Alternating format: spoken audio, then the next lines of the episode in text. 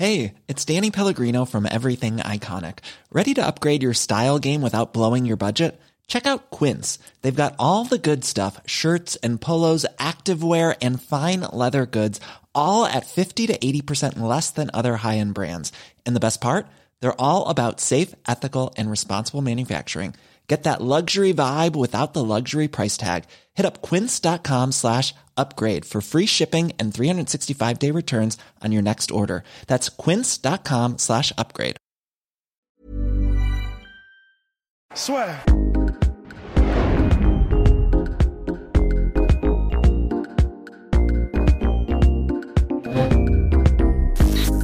Bien, bonjour à toutes et à tous et bienvenue dans le podcast La Soirée avec Monsieur Lionel Brézéfin, cadre technique à la Fédération française de boxe. Donc, on va parler, Lionel, de ta carrière, du MMA en France, bien évidemment, mais aussi des compétitions IMAF qui ont quand même une part importante dans le MMA et qui veulent prendre un petit peu de, la place au fur et à mesure des années pour pourquoi pas que le MMA devienne un sport olympique d'ici euh, LA 2028. Donc, euh, Lionel, déjà, merci beaucoup d'être avec nous aujourd'hui. Merci à vous surtout pour l'invitation, ça fait plaisir. Est-ce que tu peux un petit peu déjà te, te, présenter, on va dire, quelles sont tes responsabilités au sein de la FF Box et puis ton parcours aussi, parce que c'est vrai que tu es dans le circuit depuis un petit moment. Bah, au sein de la FF Box, euh, j'interviens en qualité de cadre technique national. Donc, euh, je, suis un, je suis un cadre d'État, je suis payé par, euh, par l'État et j'interviens dans le projet de structuration du, du, MMA. Et je suis aussi euh, coordinateur de la performance au, sein des, au sein des pôles. Et là, en fait, j'accompagne justement ce, projet de, de, structuration, puisqu'en fait, j'ai collaboré avec euh, Jean-Baptiste Marceau, le directeur administratif et financier, et Arnaud Romera à l'élaboration en fait de l'AMI, qui a permis euh, l'obtention de la délégation euh, le 31 janvier. Et comment ça s'est passé exactement? Comment ils sont venus vers toi? Parce que on t'avait déjà interviewé, donc là, quand tu évoluais, on va dire, pour, la, pour, représenter la France finalement en tant que head coach, comment ça s'est passé ensuite pour aller jusqu'à la fédération de boxe? En fait, euh, initialement, moi, j'étais j'avais passé tous mes diplômes, euh, mes diplômes fédéraux euh, au sein de la Fédération française de kickboxing et Muay Thai. Donc, j'étais à la FFKMDA. Ensuite, j'ai passé un BP à la FFKMDA. Ensuite, j'ai passé un DES. Et avec le DES, j'ai pu passer le, concours de professorat de, de sport, mention boxe puisqu'en fait, tous les deux ans, il y avait un concours de publié pour la boxe. Il n'y avait pas de concours publié pour, euh, le pied-point. Donc, en fait, l'activité euh, qui se rapprochait un peu de, de celle que je connaissais, c'était la boxe. Du coup, j'ai passé le concours et euh, j'ai été reçu au concours. Donc, c'est comme ça que la Fédération française de boxe a pris connaissance, en fait, de mon existence. Et à l'issue du, du, concours, j'ai pu intégrer en mars 2019 les effectifs de la Fédération française de boxe. Et le dossier, l'AMI, l'appel à manifestation d'intérêt, est arrivé en juillet. Donc, comme euh, le DTN savait que moi je venais euh, du MMA et du pied-point notamment, eh ben, il m'a proposé de, constituer et de participer justement à l'élaboration du dossier de l'AMI. Voilà. Donc, en fait, c'est moi qui suis allé vers eux. Et, on va dire que là, les derniers mois, pour toi, tu les as vécus comment? Parce que nous, on va dire, en tant que fans, et puis euh, les, les, ressentis qu'on a, hein, les gens, il y a énormément d'attentes.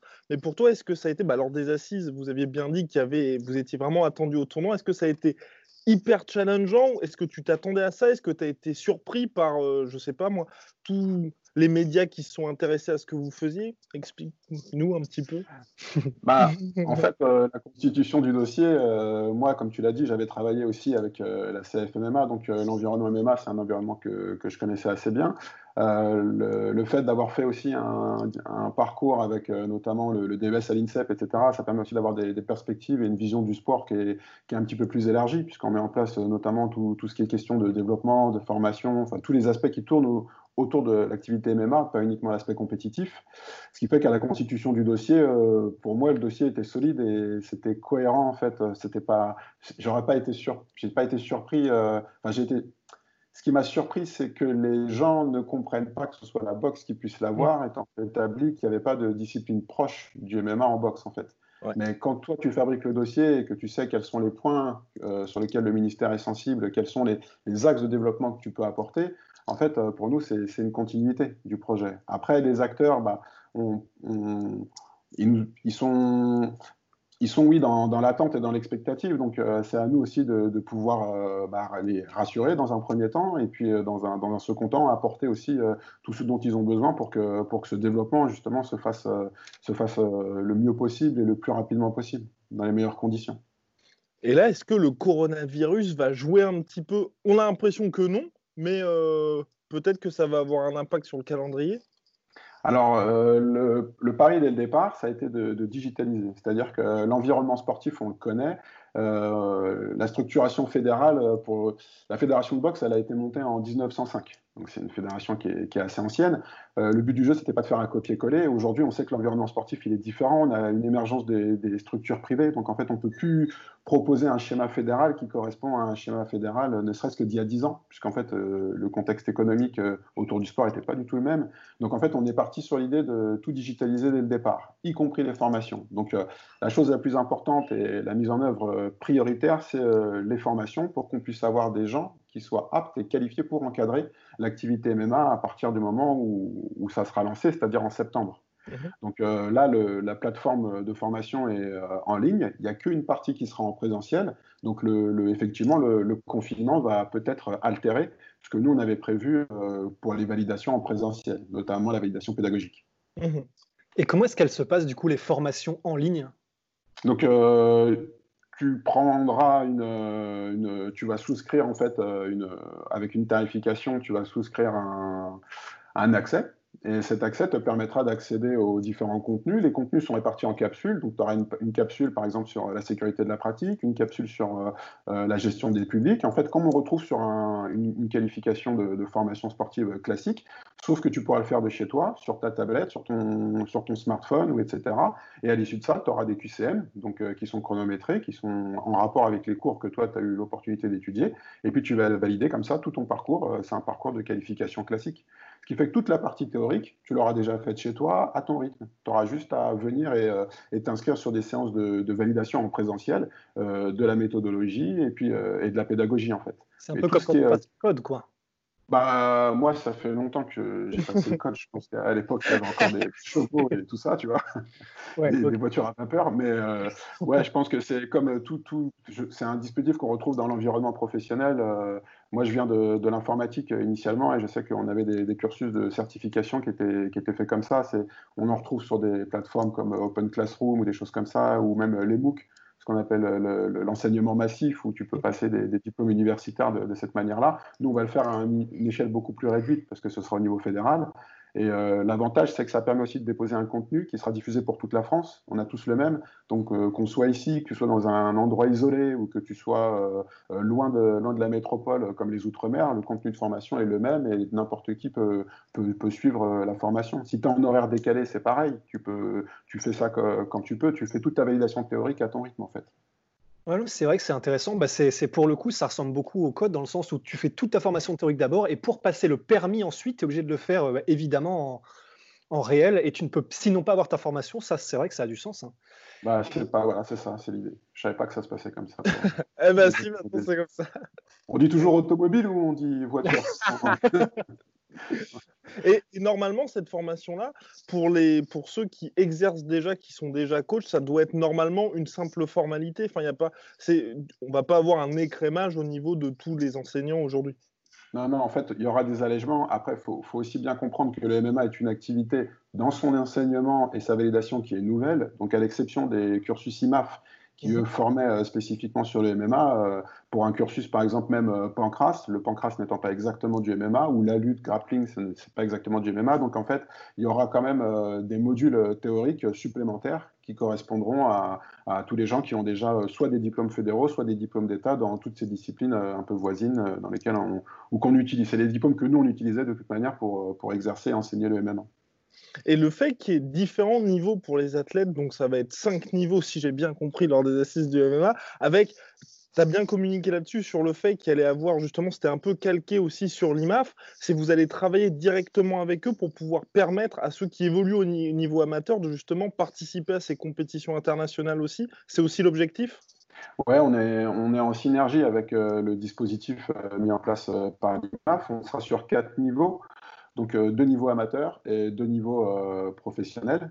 Donc le but du jeu, c'est premier niveau amateur, c'est une classe B qui est introductive. C'est si jamais on veut se tester sur le MMA, donc avec des temps particuliers, des protections particulières. Ensuite, il y a la classe A et la classe A correspond aux attendus justement de, de l'IMAF. Donc ça veut dire que les gens qui seront déjà sur du haut niveau en classe A pourront ensuite évoluer sur le circuit IMAF Open d'Europe ou championnat du monde.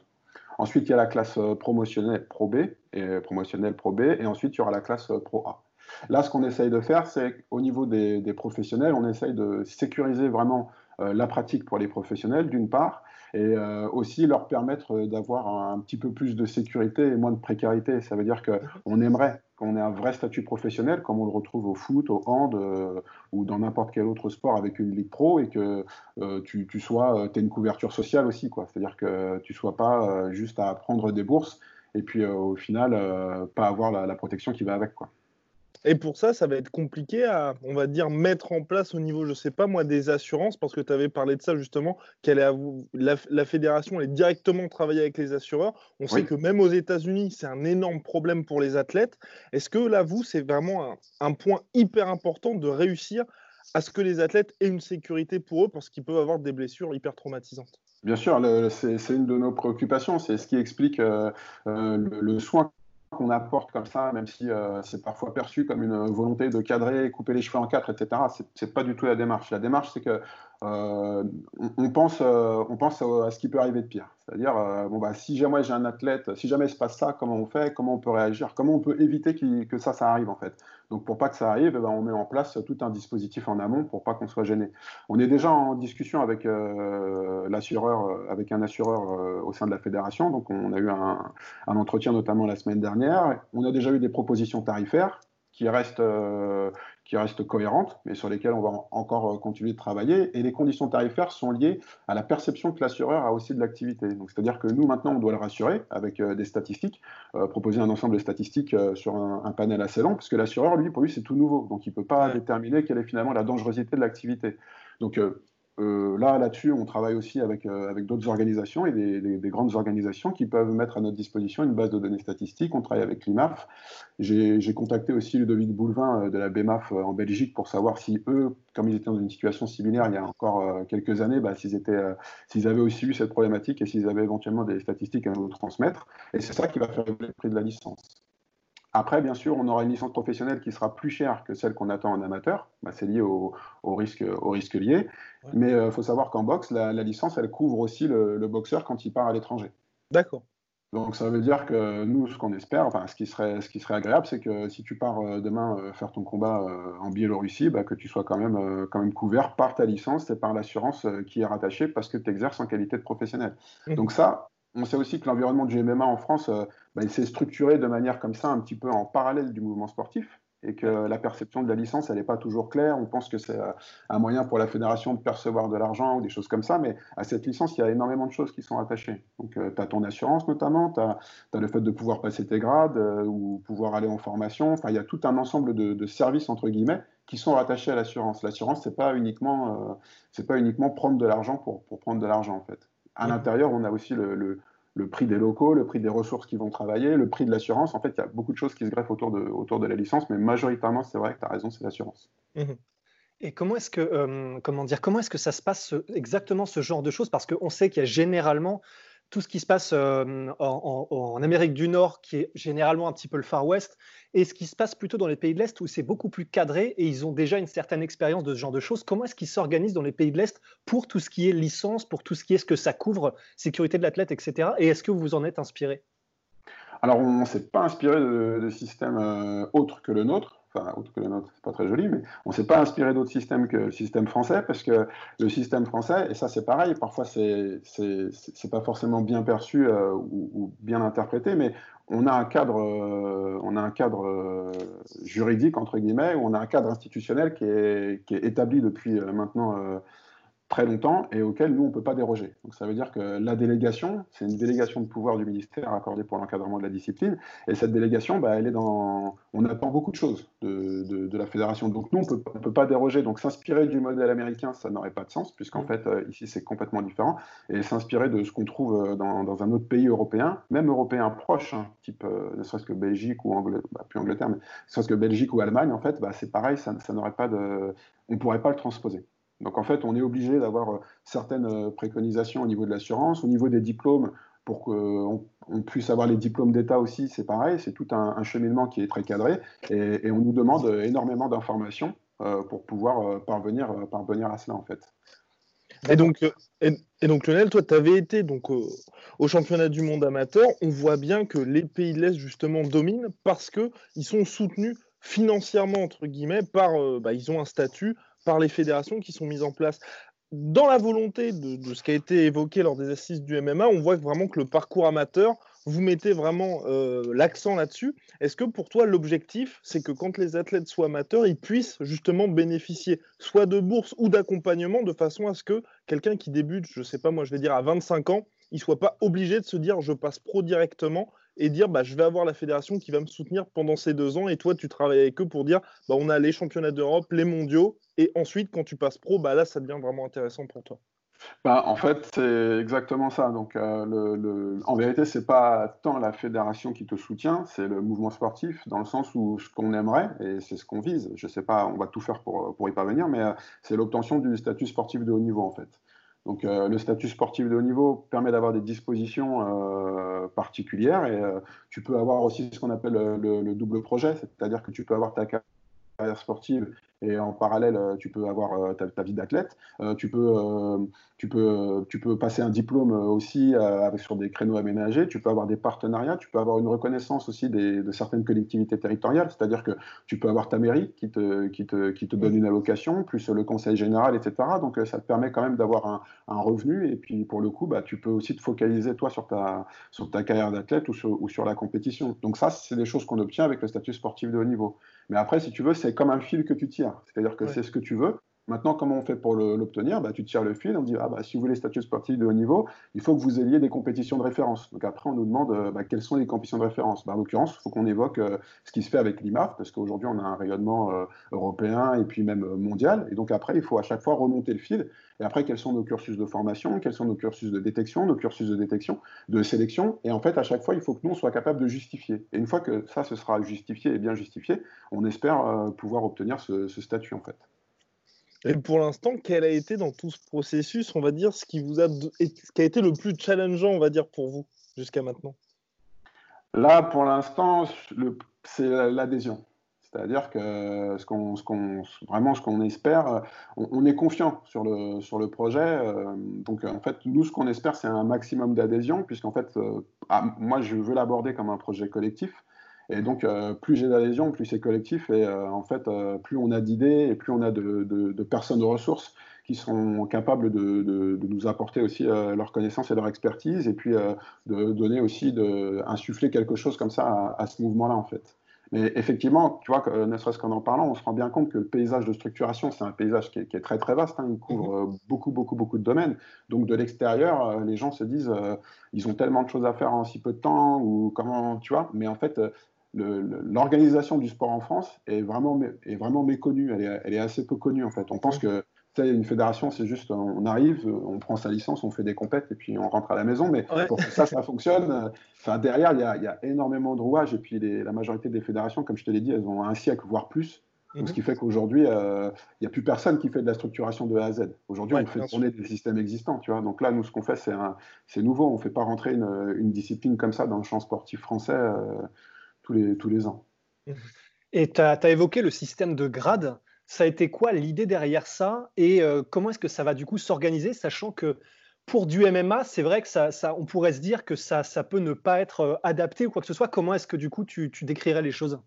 Ouais, alors euh, moi, j'étais dans cette position, euh, justement, euh, sur les grades il y, a, quelques années où je ne voyais pas l'utilité des grades. Enfin, il, y a, cinq ans, tu m'aurais parlé des grades, euh, c'est pareil, j'ai eu des discussions comme ça avec, avec, avec Bertrand Amoussou, notamment, puisque c'est lui qui a, proposé ce système de grades à l'IMAF, et effectivement, je ne comprenais pas, la, je comprenais pas le, truc. Donc, moi, j'étais avec ma casquette entraîneur de la CFMMA, donc, si tu veux, du coup, je ne voyais pas ça de cette manière-là. Après, maintenant, la particularité qu'on a en France aussi, c'est qu'on a des gens qui sont déjà euh, qualifiés ou formés, enfin, ce des gens qui sont déjà formés, qui sont, qui sont déjà des, combattants et des athlètes, mais par contre, on sait qu'on a des disparités techniques. Il va falloir, mine de rien, si on veut organiser des compétitions et que ces compétitions, on n'ait pas d'écart technique trop important, il va falloir qu'on ait une manière de pouvoir évaluer les gens, en fait. Et le seul moyen qu'on a d'évaluer les gens, c'est de pouvoir mettre en place un système comme ça qui inclut une progression technique. Donc les grades, ils ont plusieurs vocations. La première vocation, c'est de pouvoir déterminer techniquement euh, un petit peu ce que les gens savent faire ou pas. Ça ne veut pas dire euh, on va pas faire des grades avec une précision euh, millimétrée comme on retrouverait sur du karaté kata. C'est pas ça le but. Le but c'est de dire quelles sont toi les dispositions que tu as sur les certaines phases de transition, sur le travail au sol, sur le travail debout. Qu'est-ce que tu sais plus ou moins faire en fait? Et en fait à chaque fois on a une granularité qui augmente comme ça autour, de, autour des attendus. L'autre avantage des grades aussi, c'est qu'il permet d'avoir une progression pédagogique qui soit contrôlée et qui soit euh, vraiment cohérente. Donc ça veut dire que effectivement, quelqu'un qui arrive dans ta structure, tu vas pas commencer par faire des, des à la volée en fait. Mmh. Euh, non. En fait, on va commencer par ça, puis on va faire des formes de corps, et puis des formes de corps, on va, on va pouvoir faire des liaisons, et puis des liaisons, on va faire nos liaisons, puis euh, l'amener à la lutte, et puis etc. Puis au début, on va faire de la lutte avec au niveau genou, puis niveau hanche, puis niveau épaule, puis et ainsi de suite. Et en fait, l'intérêt, c'est de pouvoir aussi le référentiel technique euh, MMA, de pouvoir le mettre comme ça dans des tiroirs et de dire bah, qu'effectivement, il faut un niveau de compétence ou un niveau de pratique pour pouvoir euh, enseigner ou proposer telle ou telle technique. Et mmh. en fait, le, simple fait, c'est que ça, c'est généralement dans nos têtes. On sait très bien en tant qu'entraîneur. On sait très bien. Là, le, le seul truc, c'est qu'on va partir sur une réflexion. Et en fait, cette réflexion, elle est posée dans un cadre. Et c'est là qu'on peut dire, bah, cette technique, effectivement, par rapport à ce que toi tu demandes, elle est plus là ou là, où, et on va pouvoir la, disposer. En fait, c'est à ça que vont nous servir les grades, à la fois pour évaluer, pour se prémunir aussi de, disparités techniques, et puis à la fois pour avoir un, référentiel pédagogique progressif qui nous permettra de nous adresser à tous les publics, y compris le public enfant. Et pour l'existant, entre guillemets, par exemple, on va Taylor Lapillus, qui est un ancien combattant UFC, comment ça va se passer? Lui, directement, il aura le plus haut niveau du grade, grade pardon, ou il devra passer petit à petit les différents grades? Alors, il devra repartir depuis le grade blanc et tous les deux ans passer un grade. Non, pas du tout. On va pas faire ça. ça serait ça. Non, on va, surtout pas faire ça.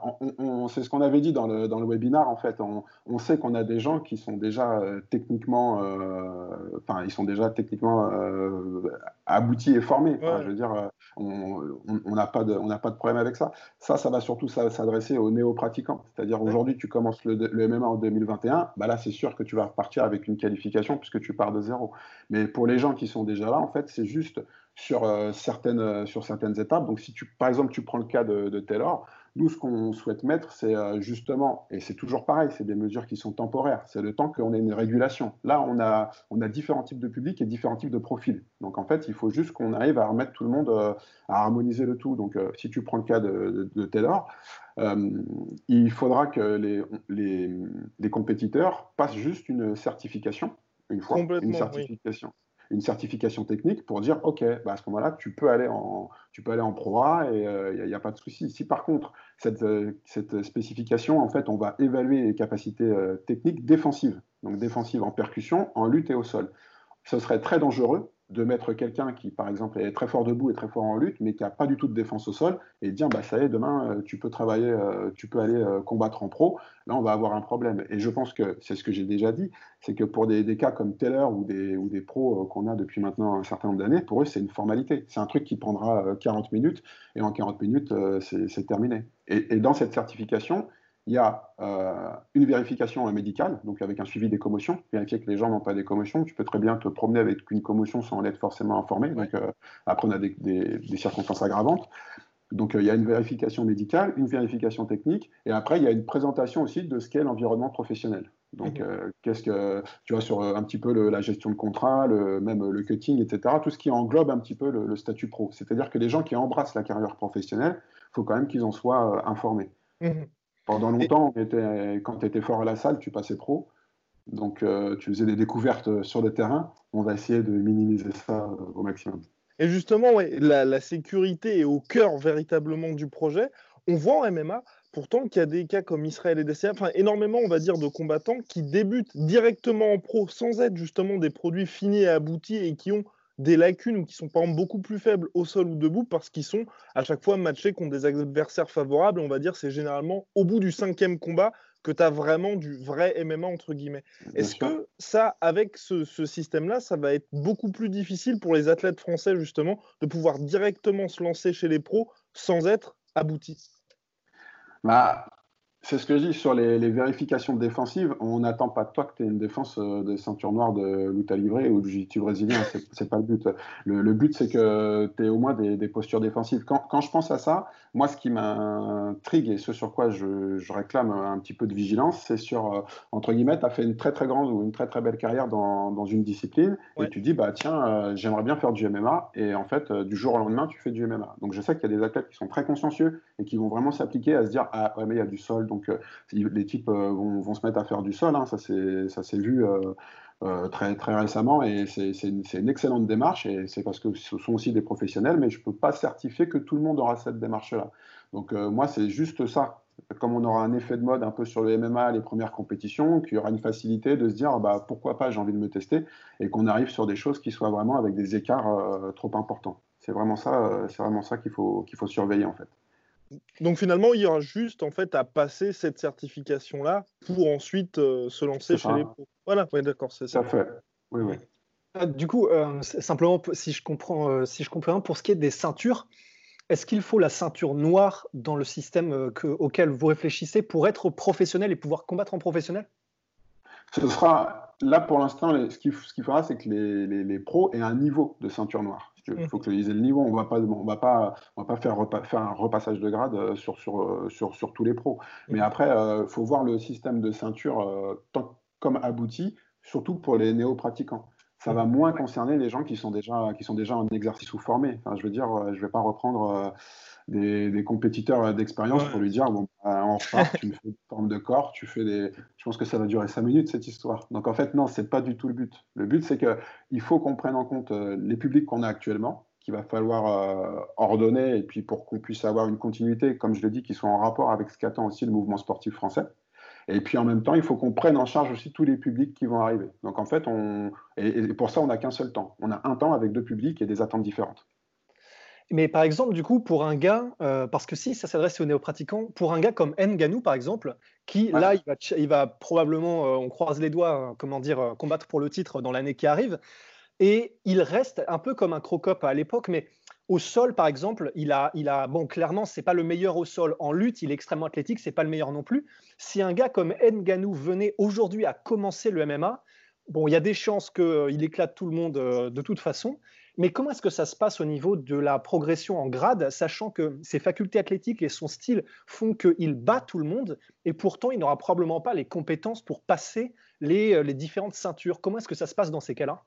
Alors, pour dire ça, il faudrait qu'on connaisse les compétences qui sont rattachées aux différentes ceintures, euh, jeune homme. Et en fait, euh, pour l'instant, euh, ce n'est pas vraiment le cas. Donc aujourd'hui, tout le monde fustige le système de grade, mais sans jamais avoir lu le contenu. Donc ça, c'est propre aussi à notre, tempérament. Donc c'est rigolo. Mais en fait, non, typiquement, à partir du moment, ce ce qui est attendu sur la validation, c'est un minimum de lutte et un minimum de sol. Je le redis, ce qu'on veut, c'est pas avoir un transfuge d'une discipline en particulier qui, par exemple, euh, un transfuge de la lutte, qui se dit, bah, je vais faire, euh, je suis j'ai fait de la lutte à haut niveau, euh, je suis en fin de carrière, et je me dis, bah, tiens, je vais, je vais aller sur des compétitions de MMA parce que désormais c'est possible, et désormais c'est à côté de chez moi, et désormais je, peux gagner un peu d'argent avec ça. Et tu te retrouves comme ça dans une enceinte fermée, et tu n'as pas du tout de percussion. Donc là, on a, on a, un problème. Donc, comme, comme, comme tu l'as dit, je pense que Francis, il, a, il, a quand même un, il a quand même une lutte et il a quand même un sol pour ne pas se retrouver en, en danger tout du moins euh, quand il est, euh, quand il est dans la cage. Après, c'est une, une, perception, euh, c'est ce que j'ai dit, on n'attend pas une, une, qualité technique, on n'attend pas une maîtrise noire de lutte pour, pour, pour, un professionnel. On est conscient de la particularité du MMA, on sait aussi que c'est un sport à haute incertitude, donc en fait, tout est possible. Tu peux être le meilleur au sol, mais si en fait tu prends une percussion, bah, le, combat s'arrête et, ainsi de suite. Donc on, est conscient du caractère de, de l'activité. Cependant, faut voir les choses aussi de cette manière-là. Il faut faire attention à ce qu'on n'ait pas demain l'organisation de compétition avec des gens qui ont fait euh, deux, trois combats euh, en Belgique ou euh, autour de la France et qui disent Moi, je suis professionnel. Et à ce moment-là, effectivement, je les mets dans la même cage qu'un Taylor Lapillus ou qu'un qu'un Salah. et là, on va voir ce qui va, ce qui va se passer et ça va être terrible mais pas pour, euh, pas pour les deux personnes citées. Et en fait, c'est surtout ça qu'il faut, c'est à ça qu'il faut faire attention. C'est vraiment pour, euh, pour trier et pour dire euh, attention, peut-être que la qualification technique, elle n'est pas au rendez-vous. Mais c'est pas quelque chose de, de, de restrictif ou qui cherche à vouloir mettre systématiquement des, des cases partout. Et j'avais deux questions par rapport à ça, Lionel. Justement, les, le, niveau de grade ceinture, c'est très bien pour la France parce que justement, on va dire, les gens vont pouvoir se dire, bon, bah, tel niveau correspond à ça. Est-ce qu'il y a des discussions justement avec l'IMAF pour faire en sorte que ça devienne universel? Parce qu'on sait que par exemple en Muay Thai, il y a des ceintures noires de Muay Thai, mais ça veut tout et rien dire, on va dire. les projets. Alors que là, si par exemple tout le monde se met à voir les grades, c'est vrai que que quelqu'un qui va aux États-Unis, comme en France, comme ailleurs, directement, les gens se diront effectivement, on peut les matcher l'un contre l'autre, et puis bah, tu as une idée tout simplement. Est-ce que vous en avez discuté avec l'IMAF de ça? Alors, il y a plusieurs choses. C'est-à-dire que là, l'IMAF a publié la semaine dernière euh, un référentiel qui dit que pour participer à certaines aux compétitions IMAF, désormais, il faudra un grade. Donc, ça veut dire que maintenant, il y a un grade attendu. Donc, ça veut dire que de toute manière, pour les gens qui voudront s'inscrire sur un, cursus IMAF, il faudra il faudra l'utiliser. Après, euh, moi, ce qui m'intrigue, c'est quand je lis, ouais, mais euh, tu vas être euh, ceinture noire de MMA comme McGregor. Donc, en fait, non, c'est toujours pas ça l'idée. Donc, ça, c'est pareil, il faut arrêter. Après, il faut faire attention, enfin, faut faire attention, faut être vigilant sur quelque chose. C'est-à-dire que la pratique compétitive, ça représente 10%. C'est 10% mmh. de la pratique sportive dans la majorité des sports. Et nous, comme on est sport de, sport de contact et qu'on est, il y a quand même pas mal de contacts, je pense qu'on peut même être un peu moins de, un peu moins de, 10%.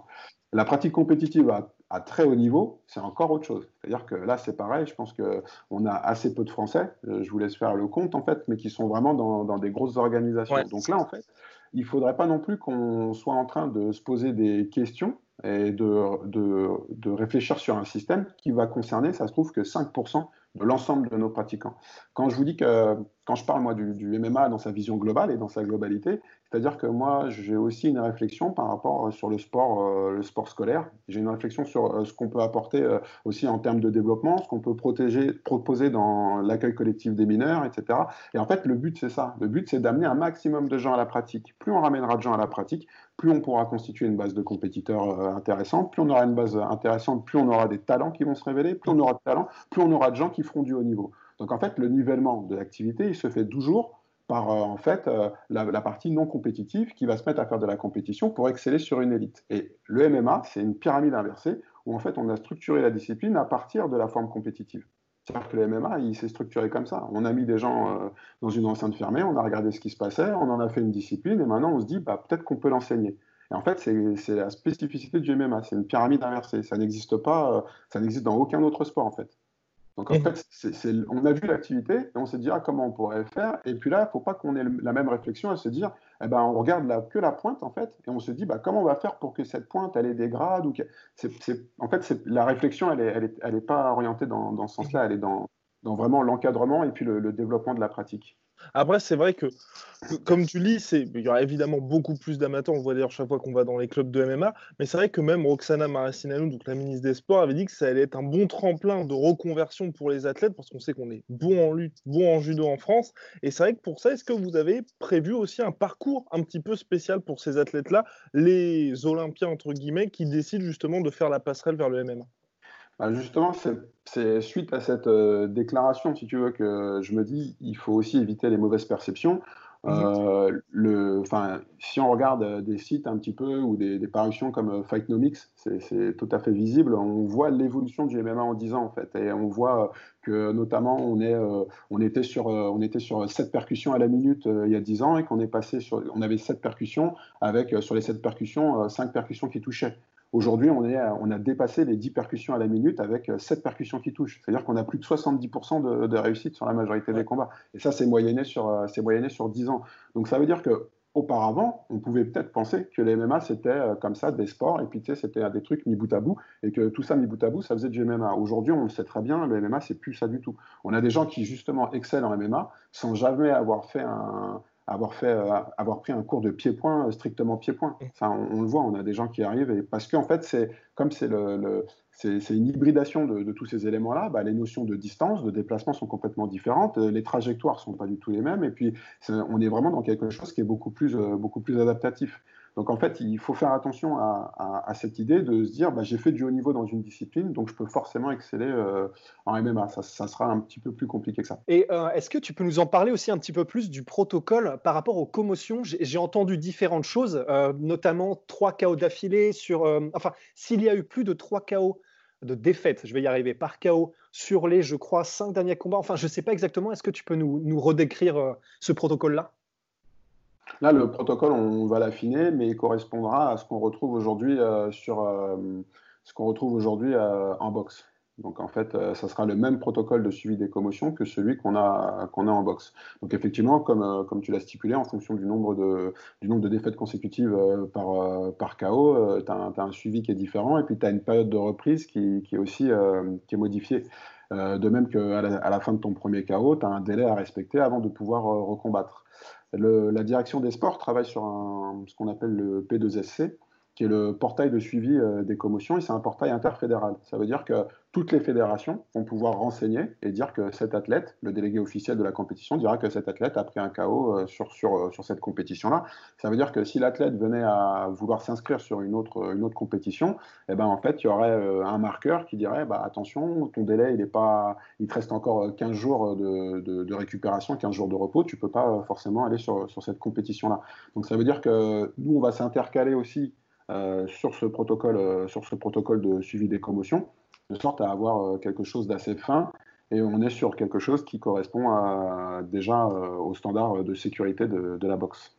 Après, ce qu'on a fait, c'est que on a aussi créé un, groupe, donc c'est un groupe de réflexion qui est un petit peu à part et isolé parce que sa tâche, ce sera ça, qui va travailler sur le suivi et notamment la prévention, le suivi et le traitement des commotions. Donc pour ça, on a le professeur Sherman qui travaille déjà avec l'UFC, on a aussi euh, Louis Solal euh, Gibouin, qui est un docteur en neurosciences à l'université de, Constance en Allemagne. On a euh, un des kinés des, équipes de France de boxe. On a Rémi Lancou, qui est lui aussi kiné et qui est spécialisé comme ça sur le MMA et la traumatologie associée. On a Marie-Annick Machard, qui est médecin à la Fédération française aussi. Puis on a le docteur Savini, qui travaille, qui est médecin du sport dans le rugby. Donc en fait, euh, le rugby ayant aussi un protocole commotion, et d'ailleurs c'est un des seuls euh, protocoles disponibles, il y a une application là sur l'App Store. Donc en fait, eux, ils ont déjà tout un travail, a une considération euh, médicale et scientifique autour du, des commotions. Donc en fait, on s'est entouré d'un groupe médical spécialement dédié à, cette question-là en fait.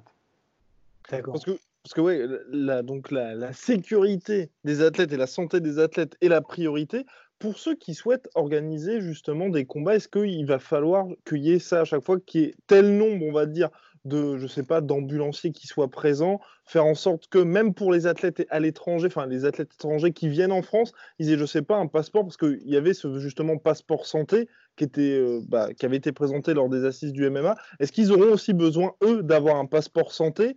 Est-ce qu'ils vont avoir besoin d'avoir, je sais pas moi, une licence temporaire quand ils viendront en France? Comment est-ce que ça va se passer exactement?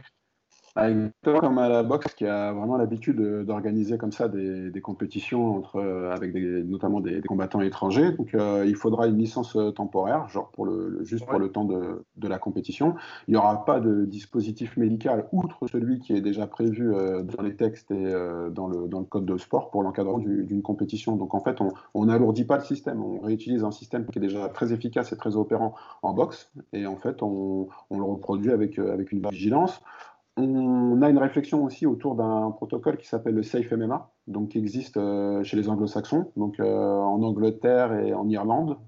Et le Safe MMA, en fait, lui, il a été mis en place. Il y a eu un accident dramatique il y a quelques années en Irlande qui avait entraîné le, décès d'un combattant suite justement à, une commotion. Et donc, effectivement, l'Irlande est devenue beaucoup plus restrictive. Donc, elle a posé des, des, choses supplémentaires. Et par exemple, des compétitions comme le Bellator, prennent tout à fait ça en considération. Ça veut dire que si le Bellator il arrive euh, on va dire euh, quand ils sont aux États-Unis, ils suivent le protocole national. Si par exemple ils doivent aller en Irlande, ils vont suivre le protocole Bellator plus le protocole euh, Safe à l'intérieur. Il n'y a aucun problème, aucun problème avec ça. Donc après c'est vrai que c'est toujours pareil. On se dit ça alourdit, ça alourdit. Il euh, faut savoir que le CFMMA, le, le Safe MMA, en fait, qu'il est mis en place, si jamais euh, tu fais une commotion euh, plutôt sévère, ils ont quand même la possibilité de te mettre dans un coma artificiel pour limiter justement la dégradation cérébrale et pouvoir te transporter en sécurité dans un établissement qui sera à même de pouvoir faire la prise en charge, etc. Enfin, il y a une vraie prise en charge très très importante. Donc en fait, ça, ça ne peut être que bénéfique pour, les, pour la compétition et pour les, pour les combattants en fait. C'est transparent pour eux et ça peut être que bénéfique. Après, comme on le dit, le but c'est pas de c'est pas d'alourdir. On a un protocole qui là répond déjà à des normes de sécurité très strictes et qui est très efficace. Maintenant, si on peut l'améliorer, si ça s'avère utile, on, le fera euh, sans hésiter. Sans bien sûr que ça apporte préjudice aux organisateurs. Après, bien sûr, enfin, la santé des athlètes, c'est quand même hyper important. Tu as brièvement parlé du, weight cutting. Est-ce que pour toi, nous, on sait, on sait que c'est dramatique pour beaucoup, le fait d'être obligé à chaque fois de combattre 10, voire 15 kilos en dessous de son poids de forme? Est-ce que vous avez prévu quelque chose par rapport à ça? Ou par exemple, le niveau amateur, comme on va dire, IMAF, on sait aujourd'hui que justement, il y a des pesées qui sont quasi quotidiennes au moment des compétitions, donc ils ne peuvent pas faire le yo-yo. Est-ce que même pour le niveau professionnel, le but, c'est d'éradiquer un peu cette pratique-là? Là, c'est pareil, ça. Euh, en fait, la fédération, enfin, la, manière dont on travaille, c'est qu'on fait de la, consultation. C'est pour ça qu'on a créé les ateliers. C'est-à-dire que les gens ont déposé une candidature, ils sont répartis par région, et en fait, on envoie comme ça euh, à toutes les régions des, documents euh, pour recueillir aussi des, informations par rapport à ça. On a identifié des gens qui sont dans les ateliers rattachés à la fonction médicale, et ça, ça fait partie des questions qui vont leur être proposées la semaine prochaine. Donc, en fait, quelle est leur perception sur le cutting? On va faire la même chose au niveau des entraîneurs. Et puis nous, on a notre position, mais on va aussi recueillir les, propositions de terrain, et puis on va, on va comme ça euh, élaborer, euh, élaborer quelque chose euh, par rapport à ça. La spécificité de l'IMAF, c'est qu'effectivement, comme tu es en mode tournoi, tu es forcément bah, es pesé tous les matins avec une tolérance de, quelques pourcents qui augmente jour après jour. Donc, eux, c'est cette spécificité-là qui fait qu'effectivement, pour, pour aller sur une compétition IMAF, il vaut mieux que tu sois très très proche de ton poids de combat parce que tu ne pourras pas te permettre de, de, faire le yo-yo. Et pour tout ce qui est lié au dopage, là aussi, est-ce que vous avez prévu quelque chose? Parce qu'en MMA, on sait que là aussi, ça peut de temps en temps être le Far West. Est-ce que ça va être cadré toute cette question-là aussi? Bien sûr, en fait, euh, c'est toujours pareil. C'est cadré par euh, la FLD. FLD voilà, on a un cadre réglementaire, donc l'Agence française de lutte contre le dopage. Et euh, la FLD, en fait, elle est toute puissante. C'est-à-dire que même, peu importe ce, que nous on propose. De toute manière, la FLD a ses propres protocoles, etc. Donc en fait, nous, on est tout à fait en adéquation avec euh, la politique et les mesures prises par la FLD. On était en, réunion avec eux la semaine dernière. Ils ont déjà des sensibilités par rapport au MMA, puisqu'ils ont eu l'opportunité de, pouvoir euh, aller tester euh, des athlètes dans certaines structures sur Paris. Donc ils connaissent très bien l'activité. Ils sont tout à fait ouverts et, et favorables à l'échange avec nous. Il n'y a pas du tout d'a priori ni de, ni de rétention. Maintenant, nous, ce qu'on va proposer, c'est euh, dans les cursus de formation, euh, un cursus, euh, enfin, un dispositif qui soit gratuit, juste pour informer. C'est-à-dire qu'en en parlant avec eux, ils nous ont dit qu'en fait, parfois les gens avaient des pratiques mais ils avaient des pratiques euh, qui étaient dopantes ou néfastes, mais par méconnaissance en fait, par mhm. manque, euh, par manque d'information. Donc, euh, si les gens n'ont pas l'opportunité ou la volonté de venir sur un cursus de formation, ben, on, on, se propose nous de quand même mettre à disposition toutes les informations relatives au dopage à titre informatif, pour que quand même l'information circule et qu'on évite bah, les dérives et les choses comme ça. Et toi, Lionel, là, en tant que. On sort un petit peu du, du cadre, cadre, justement, à la FF Box. Pour le Pas du tout. dans le MMA, qu'est-ce que tu aimerais, on va dire, euh, dans le meilleur des mondes, globalement, au niveau professionnel, même amateur, tu aimerais qu'il se passe quoi, qu'il se développe quoi Quand tu vois, tu te dis, tu aimerais bien qu'il y ait une généralisation de telle ou telle pratique, qu'est-ce que tu aimerais qu'il se passe là dans les années à venir sur le sport? Moi, ce, bah, moi je, ce que j'aimerais, c'est qu'effectivement, on ait un processus de, de, sélection et de détection qui, qui soit comme sur euh, la, majorité des, la majorité des sports, et d'autant plus sur les, les sports avec euh, des finalités et des perspectives de haut niveau. Donc j'aimerais bien qu'on ait une masse de pratiquants euh, jeunes, parce qu'on ait des sports à maturité tardive, c'est-à-dire qu'on a des gens qui arrivent assez tard sur la pratique. On dit pas, on n'a pas des gens qui viennent faire du MMA, on n'a pas d'enfants de 8 ans qui, qui disent, et on n'a pas de parents qui disent qu'on One size fits all seemed like a good idea for clothes. Nice dress. Uh, it's a it's a t-shirt. Until you tried it on. Same goes for your healthcare. That's why United Healthcare offers a variety of flexible, budget friendly coverage for medical, vision, dental, and more. So, whether you're between jobs, coming off a parent's plan, or even missed open enrollment, you can find the plan that fits you best. Find out more about United Healthcare coverage at uh1.com. That's uh1.com.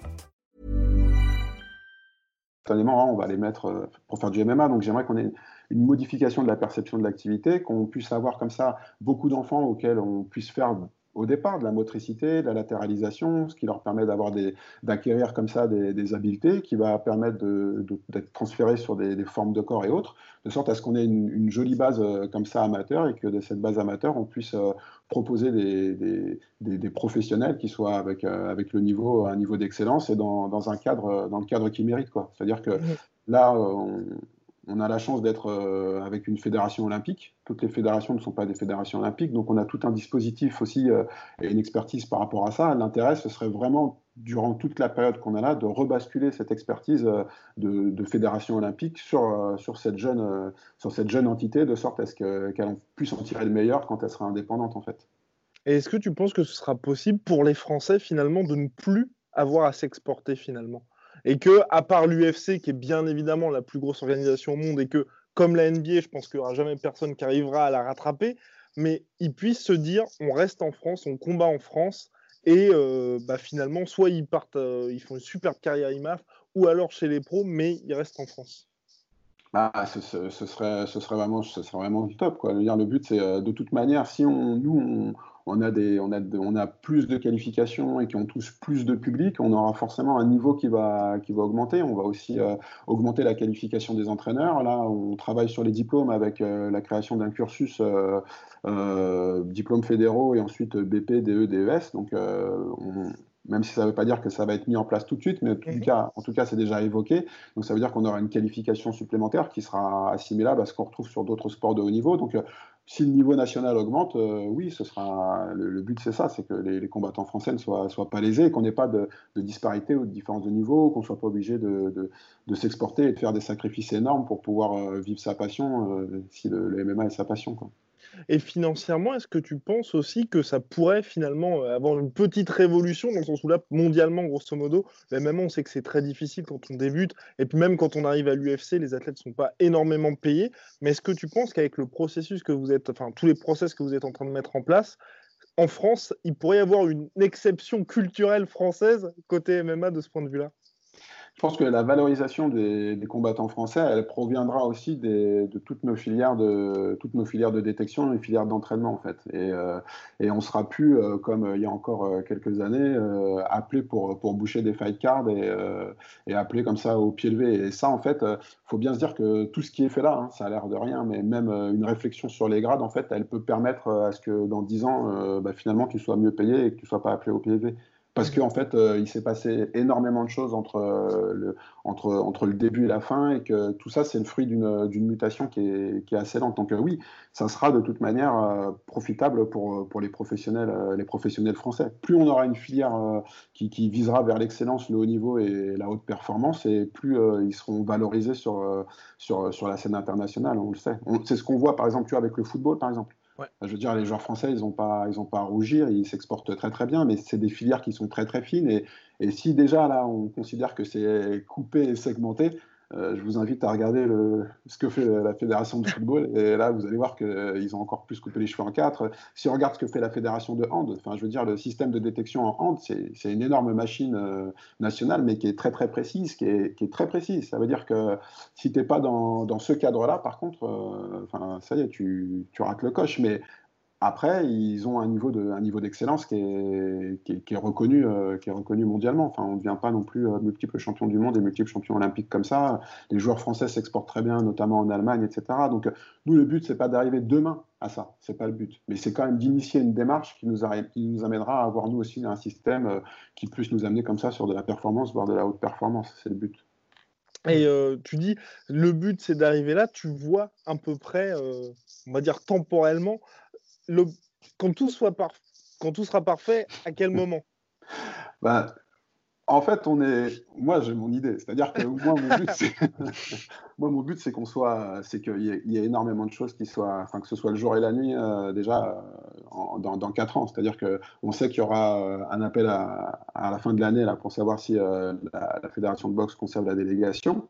maintenant, on sait qu'à l'issue d'une période de délégation, c'est-à-dire 4 ans, euh, la, fédération de boxe avait envisagé le fait que la fédération de MMA soit, que la discipline de MMA soit indépendante et qu'elle ait sa propre fédération.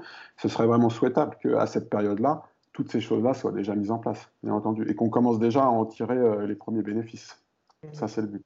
Après, comme je le dis, euh, on est vraiment, vraiment, vraiment tributaire de l'adhésion. C'est-à-dire que plus il y a d'adhésion, plus ça va vite. Si par contre on n'a pas forcément d'adhésion, si, les gens tardent à venir ou si vraiment on, focalise vraiment sur, euh, sur des points, tu vois, euh, je sais que les grades ça, cristallise beaucoup, tu vois, mais comme je te dis, ça, ça, cristallise essentiellement les, les, les, gens issus de la compétition ou actuellement compétiteurs, mais, euh, mais ils sont, ils, sont pas, ils sont tellement peu nombreux qu'en fait, on, sait très bien euh, comment, comment ça va se passer. Ce n'est pas, pas, une, pas une conduite euh, générale, en fait. Donc, euh, plus on aura d'adhésion par rapport à ça, plus on aura d'échanges aussi. Parce qu'en fait, avec de, avec de l'échange, on peut, c'est quelque chose qui est correctif. Donc, mhm. plus on aura d'adhésion, d'échanges, plus, plus on ira vite hein, là-dessus. Et tu dis justement, l'adhésion a été le plus gros challenge pour toi. C'est quoi? C'est parce qu'il y a la casquette Fédération Boxe alors que quand même Lionel Brézéfin, quand il se présente, on sait tout ce que tu as fait en MMA, on sait pour qui tu as travaillé. Normalement, les gens pourraient avoir confiance et se dire, bah, finalement, euh, ce qu'il veut, c'est le bien pour le sport. Alors non, parce que moi, je suis, euh, je suis une cacahuète.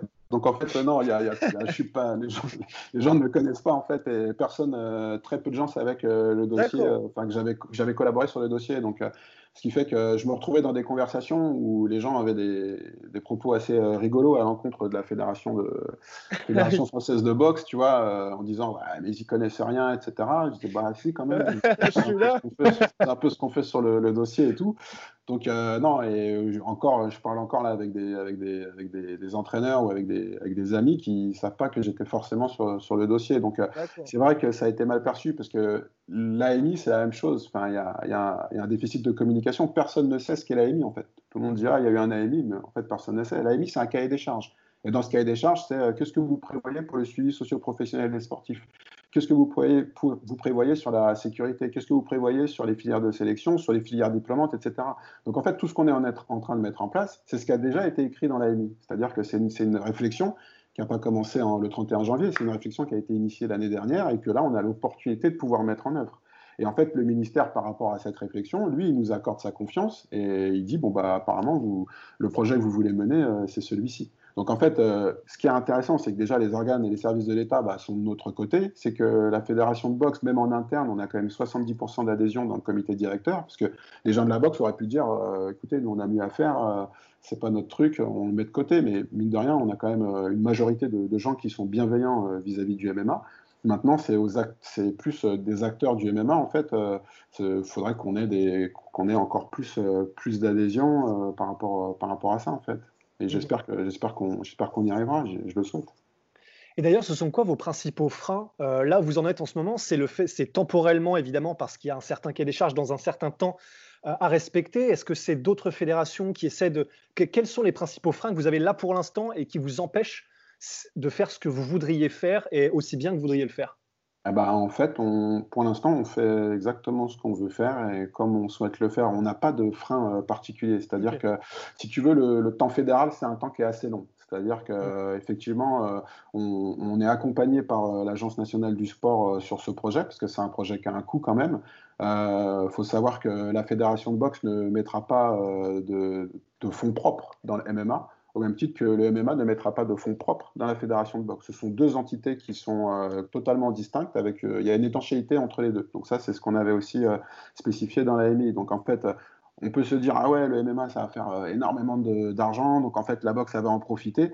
En fait, non, ça marche pas comme ça. Et en fait, la boxe n'a pas prévu d'en profiter. Et à ce titre, la boxe n'a pas prévu non plus d'injecter des fonds dans le MMA. Donc en fait, ça va dans les deux sens. Ce qui fait que il faut qu'on ait une participation aussi, un accompagnement de l'État. Et en fait, si tu veux, cette, attribution de, budget, bah, là, ça vient d'être débloqué, donc on va pouvoir aller sur les prochains points d'étape.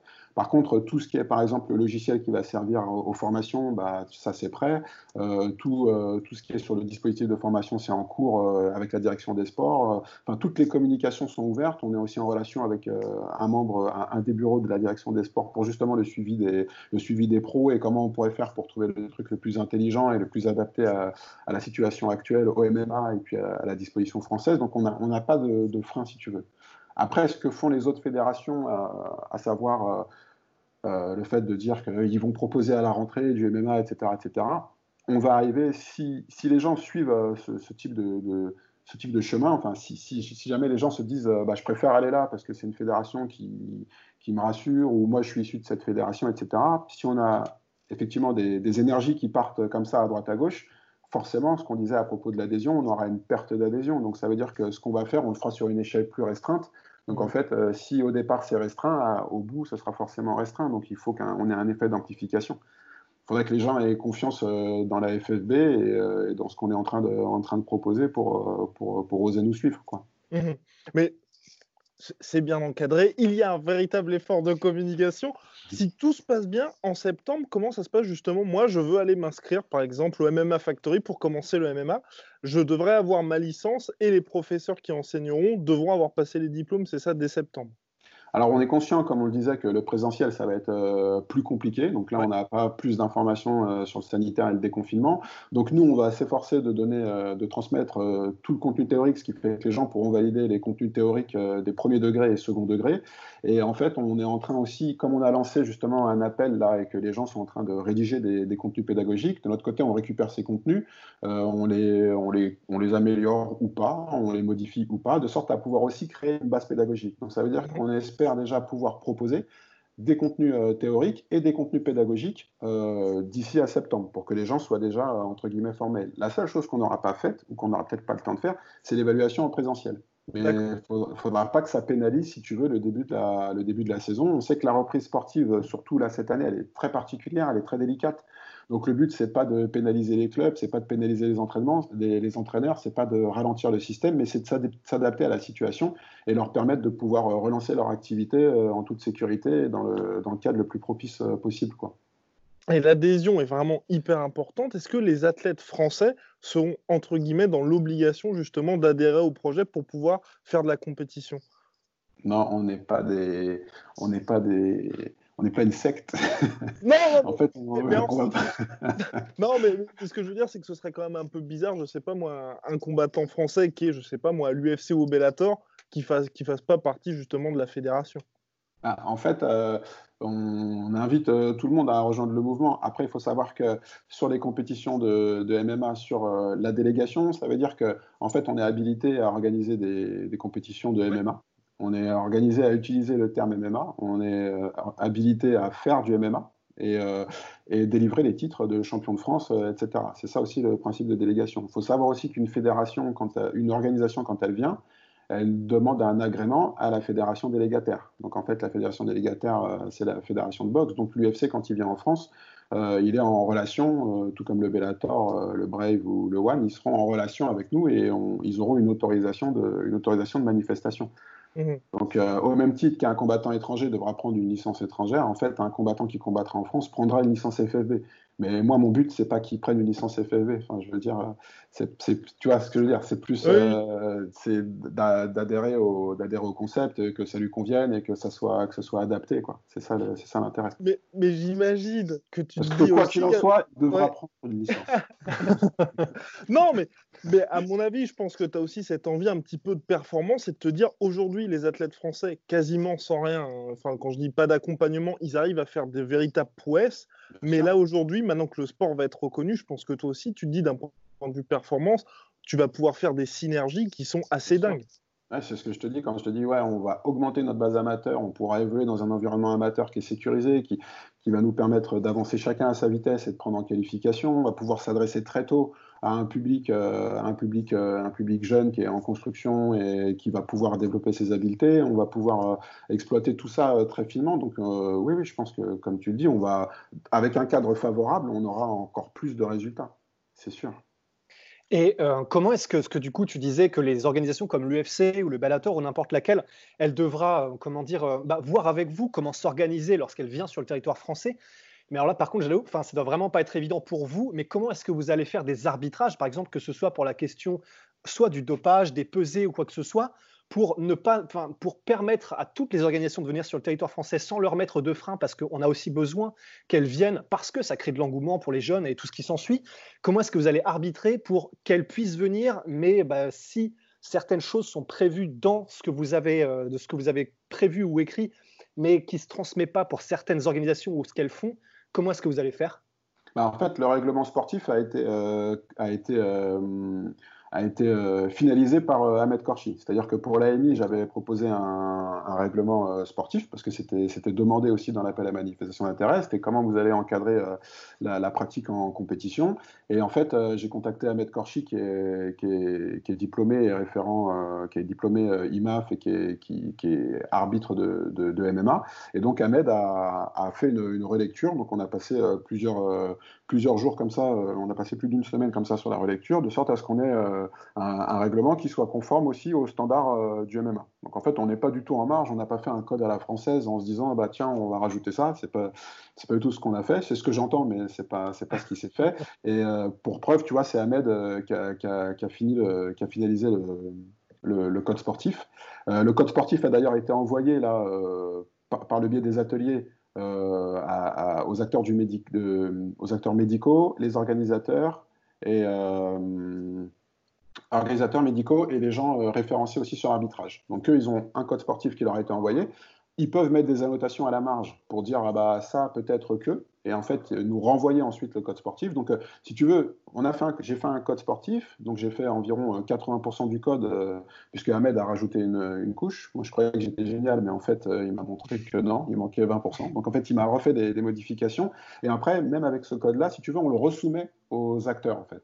Donc, euh, de sorte à ce qu'après, on ait un retour et qu'on soit, qu'on soit bien en cohérence. Ce qui m'intéresse, c'est effectivement les, les, retours. Et ce sera après proposé, euh, proposé en troisième lecture aux entraîneurs pour avoir euh, comme ça le, une, vision, une vision à 360. Donc, ça, c'est le cas. Et donc, on s'appuie sur les règles des MMA unifiées et, et, sur le règlement IMAF. Donc, on, on, est, on est dans les clous. Après, en ce qui concerne les pratiques dopantes, comme je l'ai dit, nous, on a des, protocoles euh, là-dessus, on a une politique euh, très claire euh, sur le dessus, mais on est de toute manière, et c'est l'AFLD qui est la, la, haute autorité sur le dopage. Donc en fait, si tu veux, c'est la discussion qu'on avait avec eux. par exemple, aux États-Unis, l'UFC passe par une entreprise mais qui est l'équivalent de, l'USADA, qui est euh, l'AFLD pour, le territoire euh, nord-américain. Et ben là, en fait, euh, l'UFC bah, passera directement par, l'AFLD pour, pour tout ce qui est pratique, pour tout ce qui est prévention du dopage et puis pour tous les contrôles, en fait. Mmh donc soit tu mandates, euh, soit tu mandates euh, une entreprise qui est entre guillemets certifiée à FLD pour le faire, mais je ne sais même pas si ça existe en France. Soit tu as la FLD qui arrive et la FLD en fait, euh, voilà, ils, arrivent sur place, il leur faut un, local pour faire les prélèvements. donc il faut que ça se soit pensé, qu'ils aient l'opportunité de pouvoir faire les prélèvements. Ils prélèvent quand ils veulent, au moment où ils veulent. ça c'est et ça c'est leur protocole à eux de, suivi en fait. Donc il n'y aura pas de il y aura pas de transgression possible. Ça c'est mmh. l'organisation du sport en France et c'est régi par pour tous les sports, hein, c'est régi par, par la FLD, quel que soit ton sport. Et euh, il y a énormément d'organisations privées en MMA, et c'est d'ailleurs c'est peut-être pour ça aussi qu'on parle tant du niveau professionnel, parce que c'est vrai que justement c'est euh, bah, les arbres qui cachent la forêt pour ça.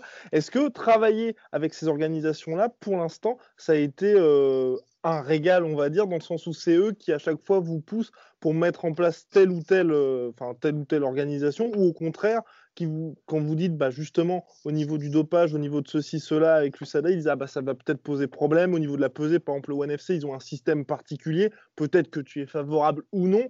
Comment est-ce que ça se passe justement avec toutes ces organisations? Parce qu'il y en a énormément qui poussent. En fait, euh, la spécificité aussi, c'est que ce sont des organisations qui sont très très professionnelles en fait. Donc, elles, euh, quand elles arrivent, elles connaissent déjà euh, l'environnement. Donc, en fait, elles tombent pas, elles tombent pas des nues. Elles connaissent très bien, euh, elles connaissent très bien les, leurs interlocuteurs. Donc, en fait, le, là, on est en, on est en discussion avec euh, certaines, euh, certaines organisations, pas toutes, hein, et en fait, on est en discussion avec les organisations qui viennent à nous. C'est-à-dire qu'on ne court pas après les organisations. Nous, on est sur notre projet de structuration. On n'a pas appelé l'UFC pour leur dire euh, quand est-ce que vous venez à Paris. Ça s'est pas vraiment passé comme ça. Par contre, l'UFC est rentré en contact avec nous pour savoir effectivement où on en était sur la structuration. Ils sont très intéressés et très curieux de, de, le savoir. Le Bellator a eu exactement la même démarche, et puis ils nous disent bah, où vous en êtes, comment ça se passe pour la qualification des arbitres, quelles sont vos dispositions sur, le, sur l'amateur, quels sont vos points d'étape, qu'est-ce que, qu'est-ce que... En fait, ils sont très curieux de savoir euh, comment on structure. Euh, ils sont rassurés par la démarche parce que euh, pour eux, la démarche leur semble organisée et maîtrisée, donc pour eux, ça les rassure. Et puis en fait, ils regardent comment eux, ils peuvent interagir dans, dans ce positif-là, en fait. ils ont toujours été, pareil, très bienveillants et nous dire bah, si vous avez besoin de, de telles ressources, bah, tu vois, par exemple, pour les, pour les statistiques, euh, l'UFC nous a proposé euh, 10 années de, statistiques aussi bien en compétition et en entraînement. Donc ça, c'est des choses que nous, on peut récupérer, qu'on peut proposer aux assureurs, de sorte à ce qu'on puisse avoir une réflexion après sur le tarif de l'assurance. Et puis euh, finalement, euh, tout le monde en propose. Le Bellator nous a proposé effectivement aussi de, de mettre à notre disposition certains arbitres si jamais on voulait, pour organiser nos formations et nos sessions d'arbitrage, etc., ou faire des stages, etc. Donc en fait, ils sont assez bienveillants et, sur ce point-là, et c'est pas du tout, pas du tout directif en fait. Et dans le meilleur des mondes, Lionel, on va dire en 2025, si les gens ont la possibilité maintenant de directement démarrer, on va dire, en MMA dans quelque chose d'hyper structuré, toi, mhm. quel serait finalement le parcours idéal pour un athlète qui commence, on va dire, assez jeune? Bah, moi, euh, je vais redire la même chose, c'est-à-dire que je pense qu'il faut, faut étudier des systèmes euh, qui fonctionnent, euh, qui fonctionnent pas trop mal. Donc moi, moi je pense qu'un un athlète, pour moi, le, tout ce qui est fait là, euh, enfin, le, paroxysme de ça, c'est un athlète qui commencerait très jeune, qui ferait une belle carrière amateur, qui en même temps à côté préparerait euh, un diplôme euh, pour préparer son après-carrière, qui aurait l'opportunité de pouvoir faire son parcours amateur comme il le souhaite et que ça, lui, fasse plaisir, et qu'il puisse après avoir une carrière pro, et puis qu'à la fin de cette carrière pro, il ait une, une qualification professionnelle qui suive pour, pour gérer sa fin de carrière. C'est ce qu'on retrouve sans aucune, tu vois, sans, même sans rêver, mais c'est ce qu'on retrouve au judo, quand tu vois le parcours de Riner et qu'à côté, il a, eu, il a eu un aménagement pour, pour Sciences Po, c'est ce qu'avait fait aussi Lucie Berthaud à la boxe. Mhm. Il, y a, il y a pas mal de, de gens à l'INSEP avec le double projet qui passent aussi des diplômes de kiné et qui en même temps sont euh, sur des équipes de France euh, d'escrime, de fleuret ou autres, et qui effectivement en fin de carrière, tu as, as, moins de stress parce que tu sais que tu vas pouvoir avoir une activité professionnelle à côté ou un partenariat euh, pour, certains au niveau qui travaillent en gendarmerie et, ou, avec, ou avec les armées et qui après peuvent, peuvent, peuvent poursuivre leur, leur carrière. Ça s'est vu à la natation au sein des armées. Donc effectivement, moi ce serait ça. Ça veut dire que ça permettrait d'avoir des sportifs qui puissent vivre euh, vraiment de, leur passion euh, du début jusqu'à la fin avec, avec, le parcours le plus aménagé possible. Est-ce que tu penses que ça va être possible cette euh, révolution entre guillemets culturelle et explosion du MMA en France où là on est plus dans le fantasme? Bah, on n'a aucun indicateur. C'est-à-dire que même là, tu vois, ce qui est proposé sur les ateliers en disant, bah, moi, ce qui m'intéresse, c'est d'identifier des gens sur toute la France bah, c'est pas anodin. C'est-à-dire que je suis même surpris de ce que je récupère. C'est-à-dire qu'il y a des régions sur lesquelles j'ai plus de ressources que j'aurais pu imaginer en fait. Donc en fait, le fait de dire bah, déposer une candidature si vous voulez aider à la collaboration, à la structuration, c'est vrai qu'on n'a pas que des gens qui sont 100% MMA, mais on a des gens qui sont proches du MMA ou qui n'hésiteraient pas à porter leur pierre à l'édifice. Et c'est important aussi de pouvoir lever. Aujourd'hui, les chiffres, euh, ils vont entre 10 000 et 60 000 euh, pratiquants. Donc en fait, il y, a un écart qui, est, qui, est, considérable. Mmh. L'autre truc, c'est qu'on a un sport euh, chez nous, sport de contact, c'est assez compliqué, euh, toujours pareil, hein, de prendre une licence. Donc en fait, euh, on a des pratiquants et on a des licenciés. Mais en fait, c'est pareil. Sur si tu regardes sur le Muay Thai ou le kickboxing, on a beaucoup plus de pratiquants que de licenciés. On, le sait en fait. Donc après, quand on est autour de la table et qu'on a une discussion avec le ministère ou tu vois certains, certains organes du pouvoir public, bah, c'est compliqué parce que nous on sait qu'on a, on a du monde derrière et qu'on est, ça serait bien de, faire comme ci ou comme ça, mais si on me demande les chiffres et que j'ai un chiffre de, de, licenciés qui n'est pas du tout représentatif, bah c'est vrai que ça, ça, on a moins de poids sur, le, on a moins de poids sur, sur la table. Donc c'est mhm. pour ça que je te dis que, tu as vu, tout est toujours euh, autour de, cette idée d'adhésion, c'est super, super important. Et est-ce que euh, tu as évoqué du coup que on, a évoqué le parcours euh, idéal pour quelqu'un qui débute le sport Est-ce qu'il y a un comment dire un nombre requis de, de, combats à avoir dans chacune des classes ou euh, c'est-à-dire si on veut passer de la classe B à la classe A et puis etc. Est-ce qu'il y a un nombre précis ou est-ce qu'il peut y avoir des surclassements, des choses comme ça? Alors là, ça c'est pareil, c'est une question qui fera partie des questions proposées au groupe de travail. Nous, on a notre petite idée. Euh, dans notre idée, il faut, et de toute manière, c'est ce qui va se passer, c'est des choses qui vont, qui vont bouger, à mon avis, d'une saison à l'autre. C'est-à-dire que si aujourd'hui je pose un chiffre pour la saison 2020-2021, euh, et si j'ai mon nombre de pratiquants qui augmente, en fait mon chiffre il deviendra ridicule, euh, ne serait-ce qu'à la saison prochaine.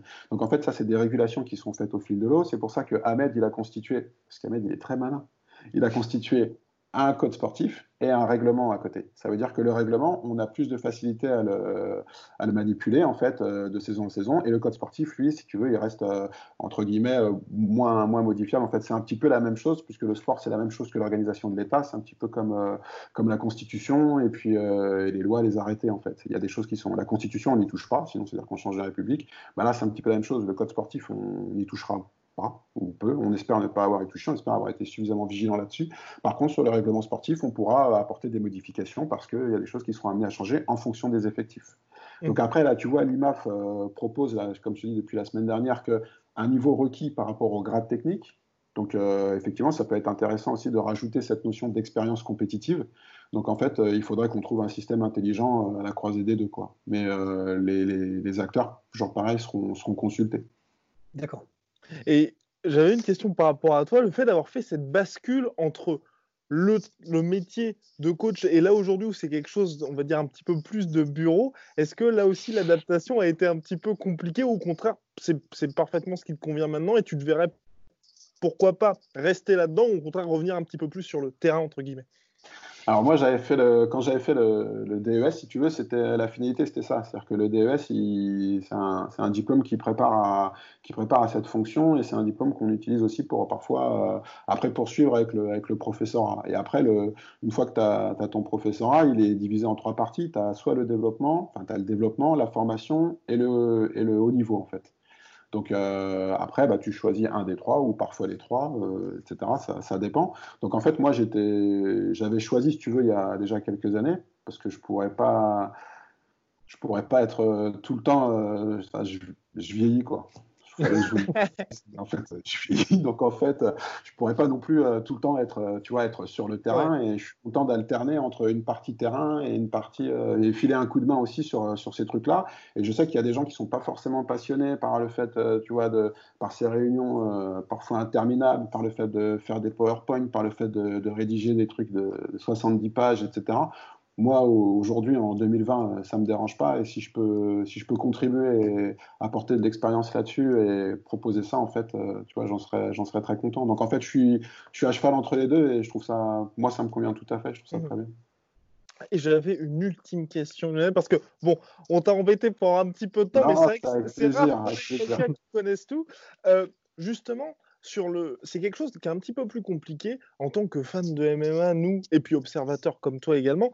Euh, il y a toujours le cas des combattants qui sont présents trop longtemps dans le sport. Est-ce que pour ça, vous avez prévu quelque chose où il y a des athlètes, par exemple BJ Penn, qui va peut-être passer tous les examens physiques, mais ensuite, quand tu le vois dans la cage, tu fais quand même, il aurait dû arrêter depuis 10 ans. Est-ce que là, vous avez prévu quelque chose pour dire, bah, 45 ans, on arrête tout? Ou, euh, donc là, en fait, on disait, euh, tu vois, par exemple, on avait posé euh, avec Ahmed 40 ans comme, euh, comme limite. On avait posé 40 ans. Et parce que c'est aussi, on, c'est, voilà, c'est, une réflexion par rapport à ça. Cet âge de 40 ans, c'est pareil. Il ne faut pas penser que c'est un âge qui a surgi comme ça, qu'on a tiré au sort. C'est que généralement, en fait, on sait que les gens, en fait, ils commencent à avoir des petites plaques d'athérome, en fait. C'est-à-dire, c'est ils ont un petit peu de, de, de, c'est comme du, du, gras en fait dans les, dans les vaisseaux sanguins et que si tu prends un coup euh, à la tête et que tu as un, un, un, de ces petits bouts qui monte et que ça fait un caillot, il peut t'arriver quand même euh, des pépins au cerveau. Donc en fait, on sait que la probabilité, euh, elle augmente avec l'âge d'avoir justement de, des plaques d'athérome, etc. Donc c'est pour ça aussi qu'il y a cette limite de 40 ans, notamment. Donc en fait, l'âge de 40 ans, il est lié à des considérations médicales. Donc en fait, c'est ce que c'est ce que nous on c'est ce que nous on a établi. Après, bien sûr, il y a toujours les principes de dérogation. Donc, bah oui, donc Yoel Romero, il pourra bien évidemment combattre.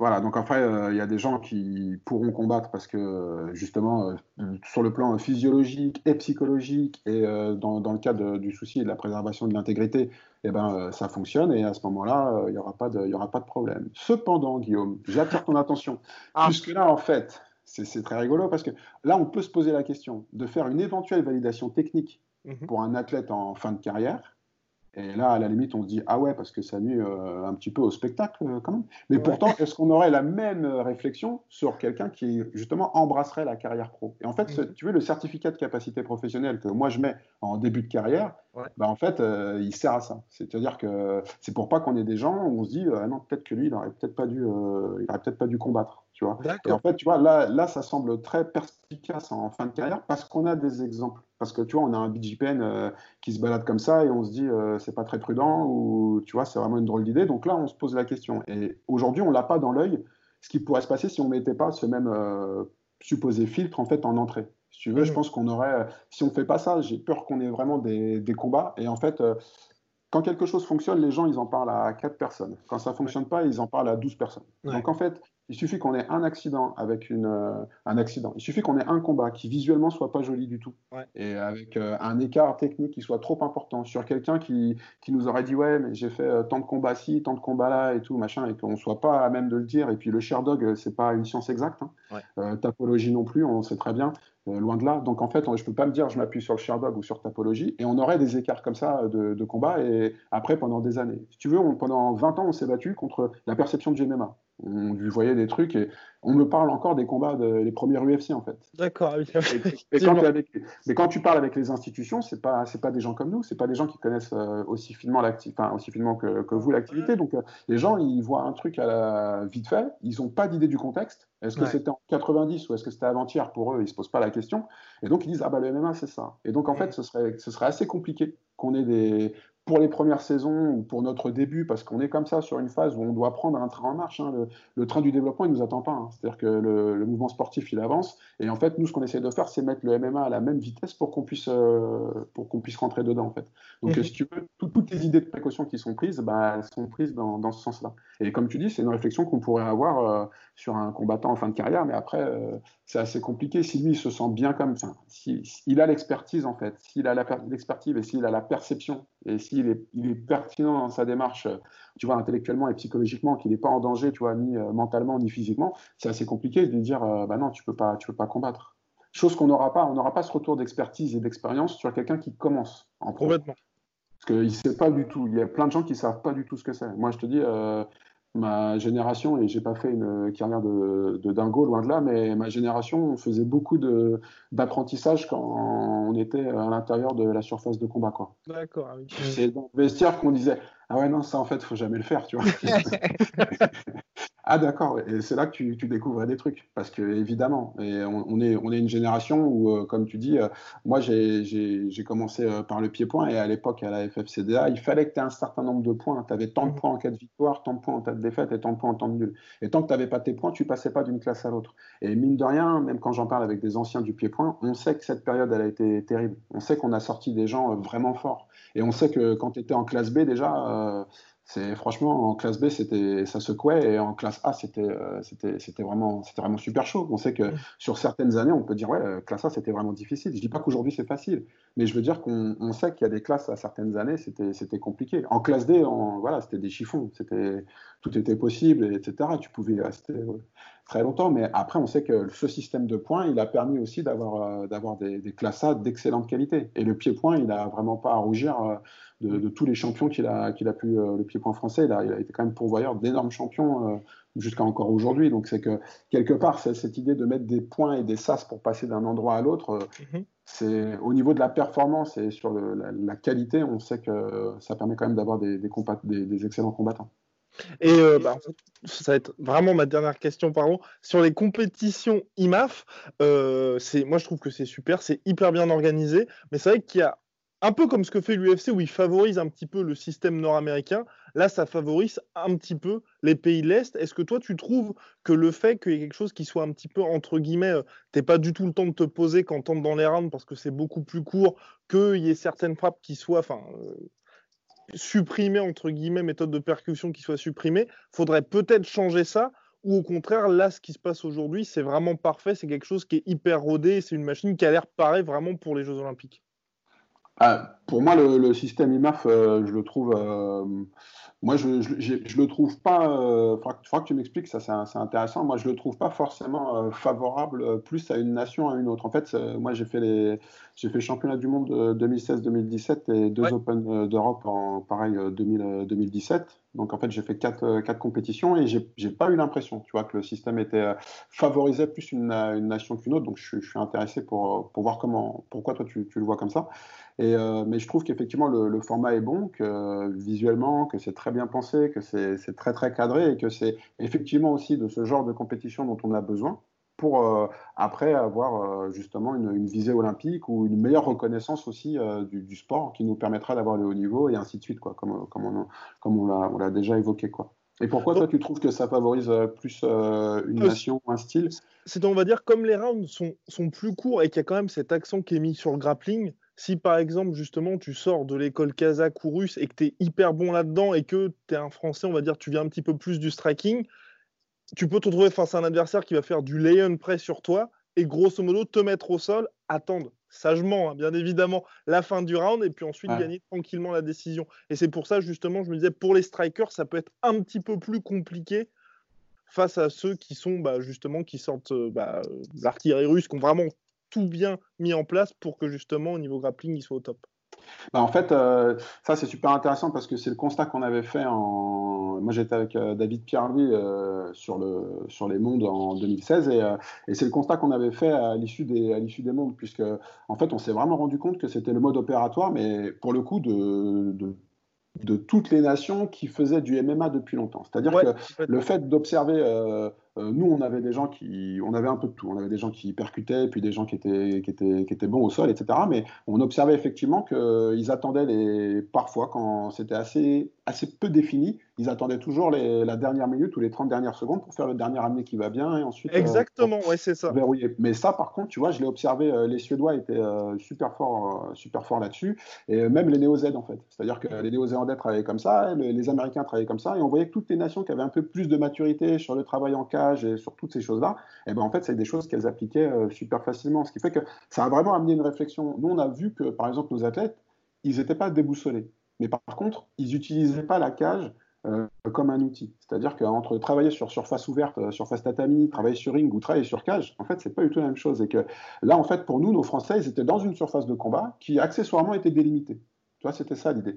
Alors que, faut pas se leurrer, tous ceux qui avaient déjà l'habitude, parce qu'ils avaient un bon circuit amateur national aussi, et notamment euh, les anglo-saxons, et puis comme on l'a dit, euh, certains pays d'Europe, etc., et eh ben, eux, ils savaient très très bien utiliser la cage pour justement les amener à plus pouvoir reculer et pouvoir poser ce dernier, euh, ce dernier amené dans les, dans les 30 dernières secondes. Et en fait, on s'est dit que c'était aussi corrélé au fait que nous, bah, comme tu l'as dit, malheureusement, on a toutes les structures n'ont pas une cage, on n'a peut-être pas suffisamment de cage pour qu'on puisse travailler. On a, il faut aussi qu'on ait de la, compétence hein, sur ce, travail de, catch control qui est, qui est, qui est une technicité à part entière. Donc l'idée de la base pédagogique, c'est ça aussi. C'est-à-dire que s'il y a quelqu'un qui est très très fort sur le catch control et qui dit bah, moi je rédige des fiches ateliers euh, pédagogiques sur le catch control, après on met ça dans la base, euh, dans la base péda, et puis en fait, euh, cette, compétence, cette, cette expertise-là, on peut la diffuser au plus grand nombre. Et c'est pour ça que je dis que plus on le diffuse, plus en fait, euh, bah, tu vois, toi dans le Loir-et-Cher, tu ne savais pas faire hier matin, bah, tu, maintenant tu sais faire du catch control, et puis euh, tu as un truc, et puis ça va amener des pistes de réflexion de ton côté, ce qui fait que toi tu peux l'enrichir, et puis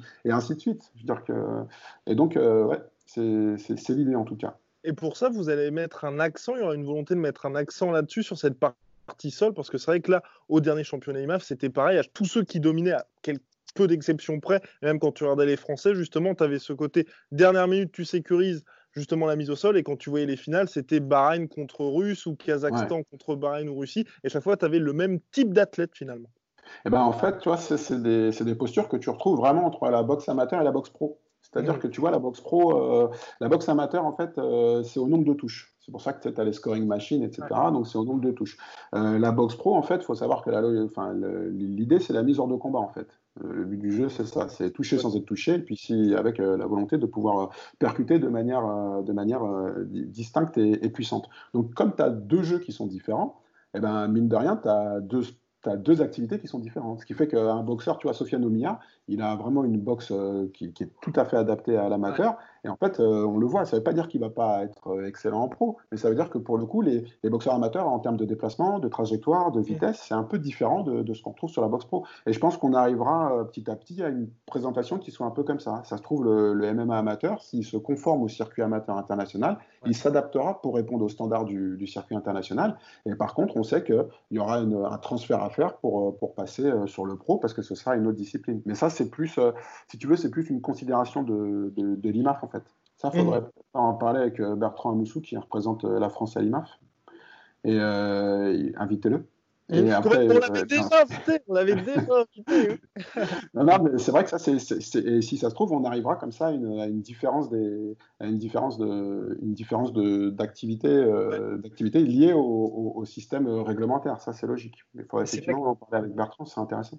Mais c'est vrai que parce que finalement, c'est en fait, comme, comme tu viens de le dire, c'est vraiment deux disciplines qui sont différentes parce que de par le système de notation, et comme tu as fait le parallèle avec l'anglaise, avec c'est de toute façon, je, enfin, en tout cas, je pense que ça avantagera toujours les lutteurs en amateur, disons le système de notation. Et c'est pas forcément un mal parce que du coup, bah, pour nous, pour nos athlètes français, déjà, ça fait une super expérience d'affronter des mecs qui justement ont que ça en tête et ont ça comme stratégie.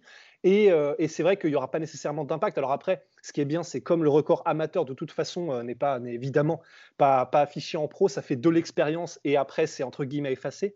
Mais c'est vrai que de toute façon, je pense non, pas non plus qu'on pourra euh, qu'on pourra passer outre ça et le fait qu'il y aura des gros lutteurs qui auront peut-être un meilleur niveau, et quoique c'est même pas dit encore en lutte, que, que les, les Européens de l'Ouest, et ce sera toujours compliqué probablement.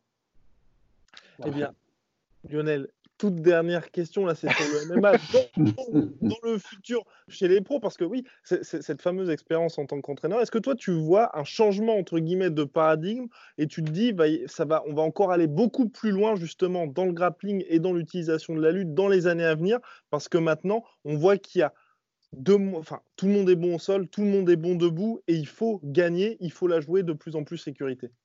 Ouais, je pense. Là, en plus, euh, la, particularité du, du, MMA, en fait, c'est que les, les, les entraîneurs on a, sont vraiment dans un mode de réflexion. Et ça, c'est la discipline, en fait, de par sa confidentialité au départ et la difficulté justement de trouver du contenu, etc. En fait, l'entraîneur de MMA, il cherche, il cherche partout. Quand tu parles, bah, vous le savez bien, quand tu commences à parler avec un entraîneur de MMA, tu te rends compte qu'il a, il a touché un peu à ça, il a mis ses mains là-dedans et tout. Donc, euh, et là, je pense que ça va faire exactement la même chose, c'est-à-dire qu'on est tous bien conscients de, la morphologie en fait des combats actuellement. Et euh, forcément, on va avoir de la qualification supplémentaire justement euh, sur la lutte. Et comme on le dit, le sport, il est en, il est en complète mutation. C'est-à-dire que c'est un sport qui évolue. Je parlais des, stats Fightnomics euh, où on regarde comment les gens gagnaient, comment les combattants gagnaient, ne serait-ce qu'il y a 10 ans, et on observe des, modifications. Quand tu regardes les clés qui passaient il y a 10 ans, quand tu regardes les percussions, qu'est-ce qui se passait il y a 10 ans, aujourd'hui, ça n'a strictement plus rien à voir. Donc je pense que comme c'est un sport qui est en totale, en totale mutation, bah, ça, va, continuer de, bouger. J'en parlais avec Alassane Gay, qui, était, euh, est entraîneur des, équipes de France euh, de Mouet, et ma réflexion, c'était de savoir, est-ce que le Mouet, en fait, il, bouge toujours? Donc le Mouet, bien sûr, il bouge, il bouge encore un petit peu, mais par rapport à, nous, en fait, euh, enfin, par rapport au MMA, puisque justement, il y a plusieurs disciplines qui elles-mêmes sont amenées à évoluer, et puis après, c'est aussi comment toi, tu les, tu les, tu les mets ensemble les unes avec les autres, et ben voilà, on se rend compte que, que le MMA n'a pas fini d'évoluer, quoi. Bien, super. Merci beaucoup, Lionel. C'était une véritable master classe. Ah, merci à vous. Merci à vous. Soit.